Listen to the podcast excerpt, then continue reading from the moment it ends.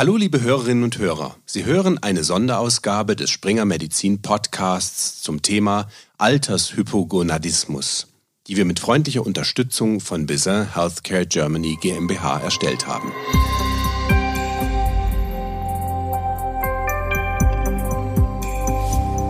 Sie hören einen Springer Medizin Podcast mit Partnern. Antriebsschwäche, Stimmungsschwankungen, keine Lust mehr auf Sex. Wenn ein älterer Mann darüber und über weitere eher uncharakteristische Beschwerden klagt, dann kann dahinter ein Androgenmangel stecken. Was ist eigentlich der Altershypogonadismus? Ab wann hat er Krankheitswert? Worauf ist bei einer Testosteronbehandlung zu achten? All diese Fragen wird uns heute Dr. Christian Leiber-Kaspers beantworten. Dr. Leiber-Kaspers ist Urologe und leitet am Alexianer Krankenhaus Maria Hilf in Krefeld die Sektion Andrologie. Er ist außerdem Mitglied im Vorstand der Deutschen Gesellschaft für Andrologie. Herr Dr. Leiber-Kaspers, guten Tag nach Krefeld. Ja, schönen guten Tag, Herr Meissner. Vielen herzlichen Dank äh, für die Einladung. Ab wann ist bei Männern damit zu rechnen, dass der Testosteronspiegel sinkt und ab wann hat das eigentlich Krankheitswert? Es ist so, dass man früher davon ausging, dass bei allen Männern ab dem 30. Lebensjahr quasi einem Naturgesetz folgend der Testosteronspiegel sinkt. Heute haben wir Erkenntnisse, dass das so nicht mehr ist es ist schon so, Alter stellt einen Risikofaktor dar und wir wissen, dass mit zunehmendem Alter in der Regel mehr Begleiterkrankungen auftreten und die sind dann Ursache für den Altershypogonadismus, den man gerne auch als funktionellen Hypogonadismus bezeichnet. Und damit unterscheidet man ihn von den beiden anderen Formen des Hypogonadismus, des Testosteronmangels, nämlich dem primären und dem sekundären. Beim primären Testosteronmangel haben wir eine Situation, wo die Hoden nicht mehr gut funktionieren oder gar nicht angelegt sind oder durch Erkrankungen beschädigt worden sind und deshalb nicht genügend Testosteron da ist. In der Labordiagnose stellen wir fest, dass die Stimulationshormone erhöht sind, das Testosteron ist niedrig. Beim sekundären Hypogonadismus liegt die Störung auf der übergeordneten Ebene im Bereich des Hypothalamus oder der Hypophyse. Hier haben wir eine andere Laborkonstellation. Hier ist das Testosteron niedrig und die Stimulationshormone sind niedrig. Und bei der häufigsten Form, beim Hypogonadismus, dem funktionellen oder auch Altershypogonadismus, da haben wir eine Konstellation, das Testosteron ist erniedrigt und die Stimulationshormone sind leicht erniedrigt oder grenzwertig. Ab dem 45. Lebensjahr tritt dieser zahlenmäßig häufiger auf und man kann sagen, bei Männern um die 40 kommt er relativ noch selten vor. Bei Männern jenseits der 70 steigt das auf das Fünffache an. Insgesamt also keine seltene Erkrankung auf das Fünffache. Das heißt von der Häufigkeit, dass man eine Zahl vielleicht mal hat. Mit welcher Häufigkeit kann man da etwa rechnen? Wie viel Prozent der Männer über 70 sind betroffen? Also bei den Männern über 70 ist es sicher so, dass man fünf bis zehn Prozent der Männer annehmen kann, die einen echten leitlinienkonform diagnostizierten Hypogonadismus haben. Man muss das ja immer sorgfältig unterscheiden von Lifestyle-Beschwerden und alles geht nicht mehr ganz so gut. Das ist aber nicht das, was wir unter einem Hypogonadismus verstehen, sondern hier gibt es klare Grenzwerte, gibt es klare Definitionen, hier gibt es Leitlinien. Und wenn man das anlegt, kann man sagen, dass man bei den über 70-Jährigen davon ausgehen kann, dass fünf bis zehn Prozent der Männer dieser Altersklasse wahrscheinlich einen einen echten Hypogonadismus haben. Nun denken die meisten Männer bei Testosteronmangel an Libidoverlust und Erektionsstörungen. Das Wort von den Wechseljahren des Mannes wabert noch immer durch den Raum. Warum ist ein Testosterondefizit abseits scheinbarer Lifestyle-Probleme tatsächlich ein echtes medizinisches Problem? Das ist es vor allen Dingen deshalb, weil wir heute wissen, dass das Testosteronmangelsyndrom mit anderen Begleiterkrankungen eng vergesellschaftet ist. Typischerweise mit dem metabolischen Syndrom, also einer Kombination aus Bluthochdruck, Diabetes mellitus oder Prädiabetes, Übergewicht, fehlender körperlicher Aktivität. Männer, die diese Begleiterkrankung haben, haben ein statistisch signifikant erhöhtes Risiko für einen Hypogonadismus. Bei Diabetikern zum Beispiel muss man davon ausgehen, dass Männer über 50 mit Diabetes mellitus Typ 2 und Übergewicht eine Wahrscheinlichkeit von circa 50 Prozent haben, ein Testosteronmangelsyndrom zu erleiden. Und das ist deshalb klinisch besonders relevant, weil diese Männer eben behandelt werden sollten und weil die Behandlung sich positiv auf die Erkrankung selber auswirkt. Es gibt sogar Daten, die zeigen, dass die Mortalität, also die Sterbewahrscheinlichkeit bei solchen Männern positiv durch eine Testosteronbehandlung beeinflusst wird. Deshalb ist das äh, ausgesprochen wichtig, in solchen Situationen das festzustellen. Der Begriff männliche Wechseljahre, wenn das noch gesagt werden darf, sollte eigentlich gar nicht verwendet werden, denn die Hormonsituation bei Männern im Alter und bei Frauen unterscheidet sich äh, absolut vollkommen, sodass der Begriff einfach falsch ist. Richtigerweise spricht man vom männlichen Hypogonadismus, Altershypogonadismus oder funktionellen Hypogonadismus. Sie hatten eben schon ein paar Risikogruppen genannt. Vielleicht noch mal dezidierter, bei welchen Männern sollten Hausärztinnen und Hausärzte aufmerksam werden? Wo sollte man vielleicht doch mal nachschauen? Also ich denke grundsätzlich bei allen Männern, wo ein Anhalt besteht für ein Testosteronmangelsyndrom. Das sind also zum einen die Männer, die eine Schädigung der Gonaden haben, klassischerweise ein Patient mit einem Hodenkarzinom in der Vorgeschichte, der einen Hoden entfernt bekommen musste. Der hat ein statistisch erhöhtes Risiko, dass er im Alter einen Testosteronmangel entwickelt. Dann vor allen Dingen eben Patienten mit einem metabolischen Syndrom, also mit viszeralem Fett, mit Diabetes, mit Bluthochdruck. Das sind Begleiterkrankungen, wo deutlich erhöht die Wahrscheinlichkeit auftritt für ein Testosteronmangelsyndrom. Die klinischen Symptome sind leider nicht so eindeutig. Man kann nicht sagen, wenn dieses oder jenes Symptom vorliegt, dann liegt sicher ein Testosteronmangelsyndrom vor. Es gibt einen Fragebogen, den wahrscheinlich viele ärztliche Kolleginnen und Kollegen kennen. Das ist der Aging Male Symptom Score, der Fragebogen für den alternden Mann mit 17 verschiedenen Fragen. Der ist sehr gut geeignet, um einen Status zu erheben und vor allen Dingen im Verlauf zu sehen, ob die Symptome sich bessern. Als Screening-Fragebogen ist er leider nicht besonders gut geeignet. Da muss man schon sich die Mühe machen und nach den genauen Beschwerden fragen. Die Beschwerden sind ja verschiedenartig, da kann alles Mögliche dabei sein, klassischerweise aber ein Nachlassen der Libido, Antriebsschwäche, vermehrte Müdigkeit, Konzentrationsstörungen, Schlafstörungen, minderte Leistungsfähigkeit bei langfristigem Testosteronmangel, aber auch Beschwerden wie Osteoporose, wie Anämie, wie Erektionsstörungen. Also ein breites Spektrum, da muss man dann schon etwas genauer nachfragen. Ich habe gehört, es gibt neue Erkenntnisse zu Schmerzpatienten, chronischen Schmerzpatienten. Ja, das ist richtig, Herr Meissner. Es gibt eine ganze Reihe von neuen Daten, die zeigen, dass langjährige schwere Schmerzpatienten, die vor allen Dingen eine Opioidtherapie langfristig benötigen, ein statistisch signifikantes Risiko für ein Testosteronmangelsyndrom, für einen Hypogonadismus haben. Und man kann sich vorstellen, dass auch solche Patienten dann von der Testosteronbehandlung in vielerlei Hinsicht sehr profitieren. Also das wäre auch noch eine Gruppe, wo man dran denken muss, Patienten, chronische Schmerzpatienten, die langfristig mit Opioiden behandelt werden müssen oder mussten, da ist die Wahrscheinlichkeit für ein Testosteronmangelsyndrom erhöht und da sollte man nachschauen. Gut, wir haben also damit schon mal die Anamnese. Und wir haben den Verdacht, da könnte ein Hypogonadismus dahinter stecken. Reicht es jetzt für die Diagnose einmal, den Serumtestosteronspiegel zu messen oder wie würden Sie sich als Androloge die Diagnosestellung Hypogonadismus vorstellen? Also ist ganz klar, die Diagnose kann nicht aufgrund einer einmalig durchgeführten Testosteronmessung im Labor erfolgen.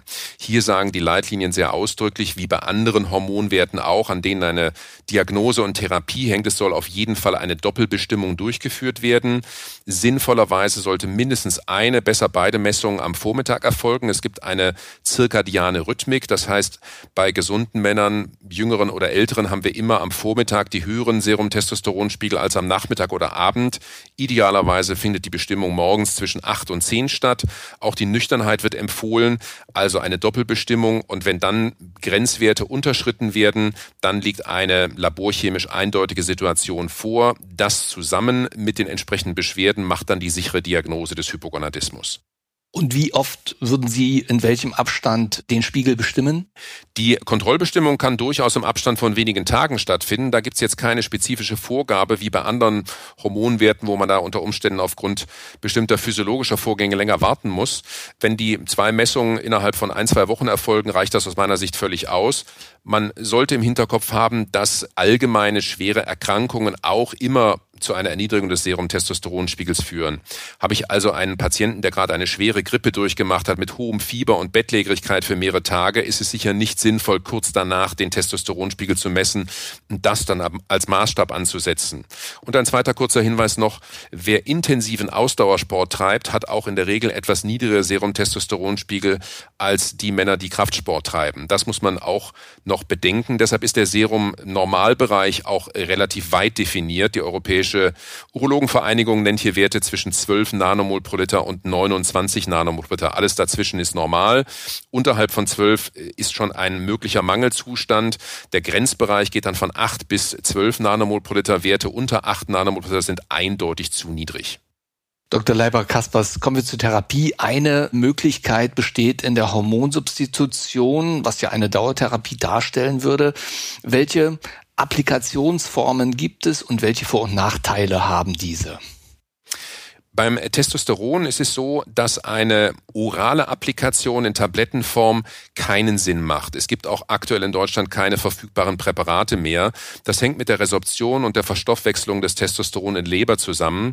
Hier müsste man dreimal am Tag Testosteron einnehmen und hätte trotzdem sehr schwankende Spiegel.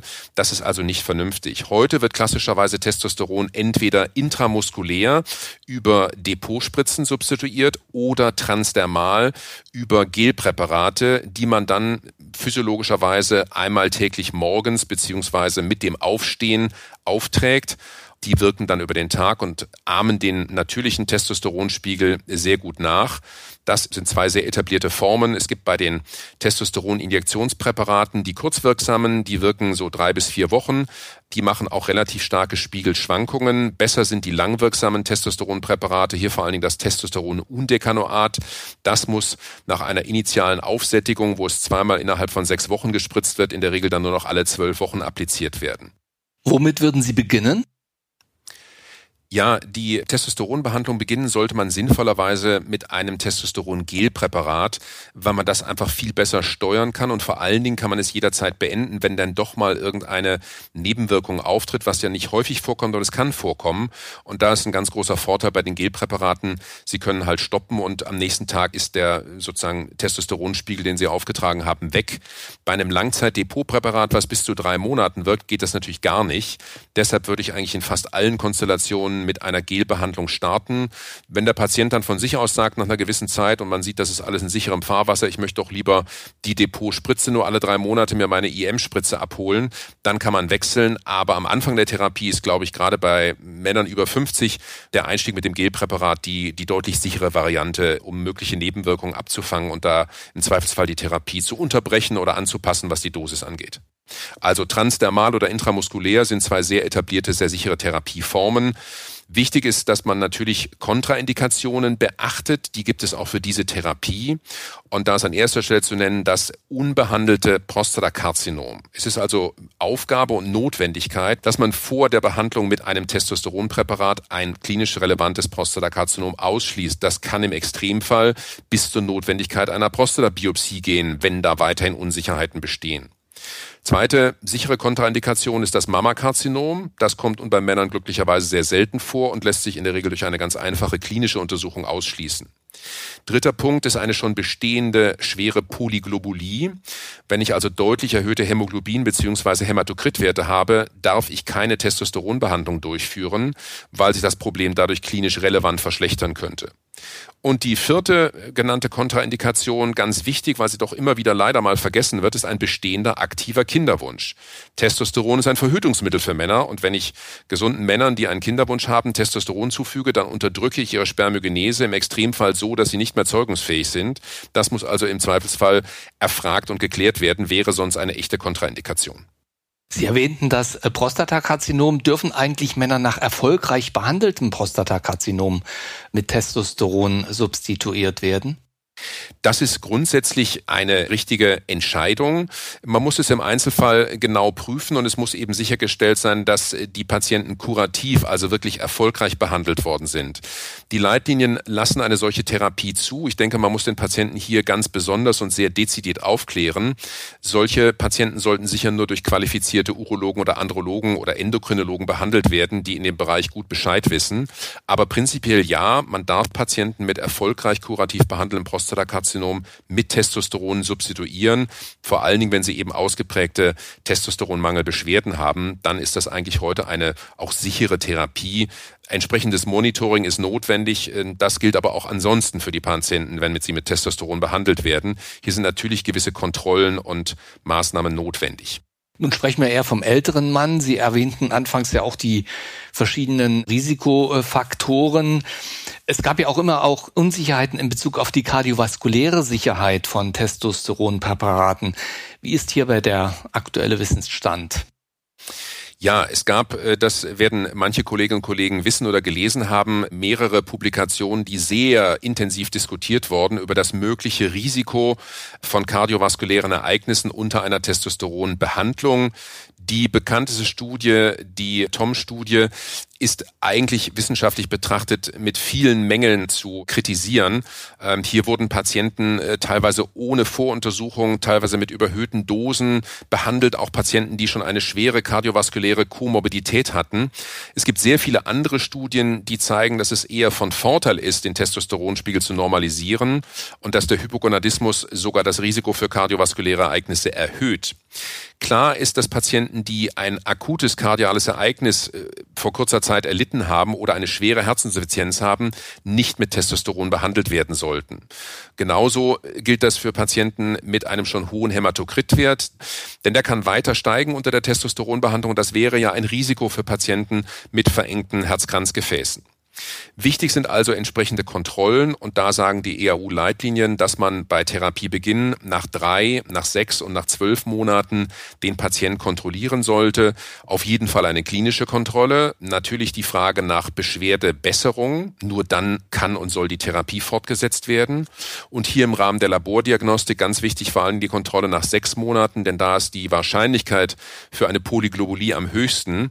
Das heißt, hier sollte eine Blutbildbestimmung durchgeführt werden. Hier muss der PS PSA-Wert im Verlauf kontrolliert werden und hier soll natürlich der Testosteronspiegel überprüft werden. Angestrebt wird ein Testosteronserumspiegel im mittleren Normalbereich. Sprechen wir über die äh, transdermalen Testosteronpräparate. Das muss ja nun der Patient selber bewältigen. Geben Sie Ihren Patienten da irgendwelche Anwendungshinweise mit? Gibt es Fehler, die gemacht werden, denen Sie vielleicht vorbeugen können und möchten? Ja, natürlich muss man den Patienten erklären, wie das transdermale Testosteronpräparat anzuwenden ist. Es gibt hier zwei verschiedene Applikationsformen. Das eine sind fertig abgepackte Portionen in Beuteln. Da ist die Dosis dadurch vorgegeben. Und es gibt auch einen Dosierspender. Da kann man jetzt eben, je nachdem, wie viele Hübe man appliziert, die Dosis sehr schön modifizieren. Also der Patient muss wissen, wie viel er täglich morgens auftragen soll. Er soll es an den vorgesehenen Körperpartien auftragen. Das ist üblicherweise seitliche Rumpfbereich, der Schulterblattbereich, der Oberarmbereich, da wo wenig Körperbehaarung ist. Das Gel muss auf die Haut aufgetragen werden und resorbiert werden eigentlich banal, aber natürlich sollte man den Patienten darauf hinweisen, dass er, wenn er morgens wie andere Menschen auch duscht, erst duscht, die Haut abtrocknet und dann auf die trockene Haut das Gel aufträgt und nicht umgekehrt. Er muss wissen, dass das Gel sehr schnell resorbiert wird, dass aber er eher zwei bis drei Stunden warten sollte, bevor er nach dem Gelauftrag die Sauna besucht oder das Schwimmbad.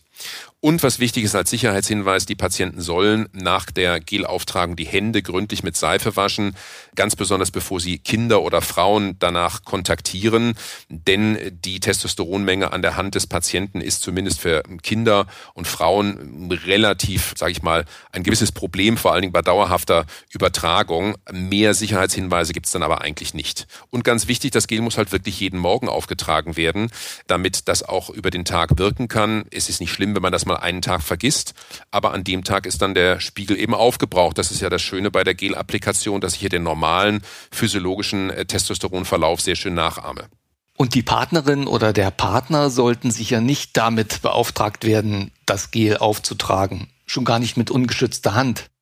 Das ist richtig. Also wenn denn die Partnerin das Gel aufträgt, dann müsste sie Handschuhe dazu anziehen. Nur dann wäre das statthaft. Völlig richtig.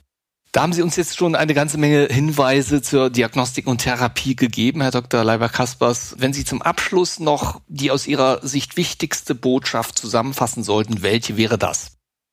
Ja, mein Anliegen ist, dass Hausärzte, Internisten, Endokrinologen, überhaupt alle Kolleginnen und Kollegen die mit Männern jenseits der 40 zu tun haben oder auch mit jüngeren Männern unbedingt daran denken, es gibt dieses Testosteronmangelsyndrom.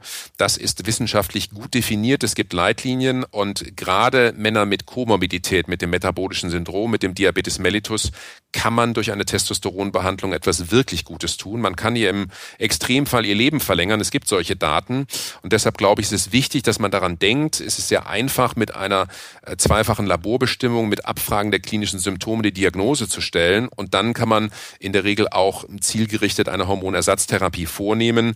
Im Zweifelsfall ist es sinnvoll, hier den Urologen, Andrologen mit einzuschalten, vor allen Dingen für den Punkt sicherer Ausschluss des klinisch relevanten Prostatakarzinoms.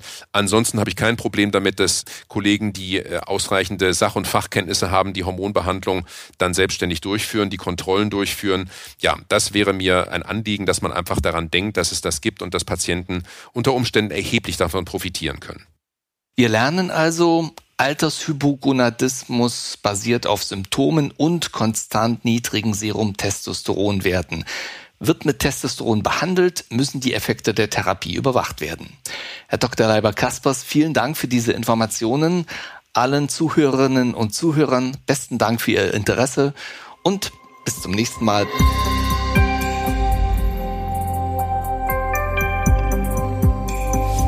Diese Episode ist eine Produktion der Abteilung Corporate Publishing der Springer Medizin Verlag GmbH, die mit freundlicher Unterstützung von Bizin Healthcare Germany GmbH produziert wurde. Das Impressum zu dieser Episode ist in den Show Notes verlinkt. Die in diesem Podcast vermittelten Inhalte unterliegen dem wissenschaftlichen Wandel des Faches und erheben nicht den Anspruch auf Vollständigkeit. Sie können weder als Grundlage für eine Diagnosestellung noch für den Beginn, die Änderung oder die Beendigung der Therapie einer Erkrankung herangezogen werden. Sie ersetzen in keinem Fall eine persönliche ärztliche Beratung.